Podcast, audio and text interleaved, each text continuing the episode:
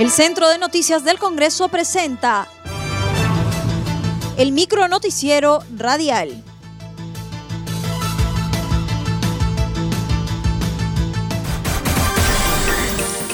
¿Cómo están? Les saluda Anaí Suceda. Hoy es viernes 20 de noviembre y estas son las principales noticias del Congreso de la República.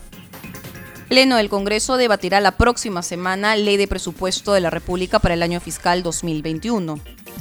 En entrevista a CNC Radio, el parlamentario de Acción Popular Luis Roel Alba y primer vicepresidente del Congreso indicó que para la próxima semana sesionará el Pleno del Congreso de la República de forma permanente para debatir el presupuesto de la República para el año fiscal 2021. En otro momento sostuvo que el Consejo Directivo ya aprobó el pliego presupuestal del Congreso de la República. Se habló con el ministro de Economía y Finanzas, Waldo Mendoza, para explicarle de que tenía que venir eh, cuando se sustente el predictamen de la Comisión de Presupuesto el anteproyecto del Poder Ejecutivo.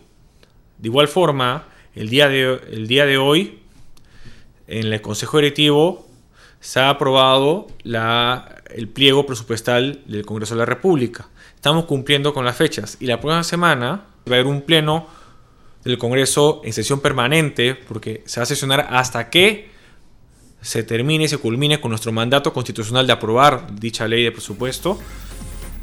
También se refirió que para aprobar la reforma sobre la inmunidad parlamentaria se necesita una segunda legislatura. Precisó que el proyecto de reforma de pensiones tendrá que ser presentado en diversas comisiones y posteriormente ser debatido en el Pleno del Congreso.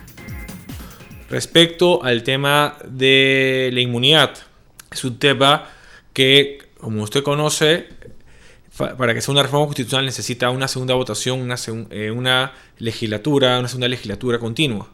Y sobre el tema de la reforma de pensiones, acuérdese que hay una comisión especial para la reforma integral del sistema pensionario, tanto privado y público, que le corresponde a la congresista Carmen Omonte. Ella, para esta fecha, ya debería tener un proyecto de ley para ser este, presentado a las diferentes comisiones y luego ser llevado al pleno del Congreso.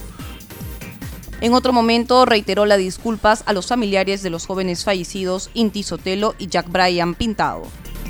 Yo en diferentes eh, medios de comunicación he pedido disculpas, primero como representante de la bancada de Acción Popular, también ahora como parte de la mesa directiva y representante del Congreso de la República, y cuando hubo la juramentación como presidente de la República encargado de Francisco Sagasti, la mesa directiva, mi persona, Mirta Vázquez como presidente del Congreso y Matilde Fernández, también vicepresidenta de esta entidad, fuimos con las familias no solo de los dos fallecidos, sino también de John, quien es el joven que tiene una lesión grave en la espalda. En la sala de embajadores lo citamos conjuntamente con el Monseñor para obviamente dar las disculpas institucionales. Piden que se agende en el Pleno la moratoria para la creación de universidades. El presidente de la Comisión de Educación, Luis Raimundo Dioses, exhortó a la titular del Poder Legislativo, Mirta Vázquez, poner en agenda del Pleno el debate de la ley que establece la moratoria para la creación y autorización de las nuevas universidades públicas y privadas. El pedido lo hizo en conferencia de prensa acompañado de la parlamentaria Jesús del Carmen Núñez. En otro momento manifestó que también se ha solicitado se agende en la sesión del Pleno el debate del informe preliminar de la comisión que indaga los licenciamientos de la Universidad Tecnológica del Perú y la Universidad Privada Peruano-Alemana, que recomienda una ampliación de plazo por 90 días adicionales. Finalmente, el titular de la comisión reafirmó su compromiso de seguir trabajando por la reforma universitaria que se viene implementando en nuestro país y el compromiso de legislar para fortalecerla.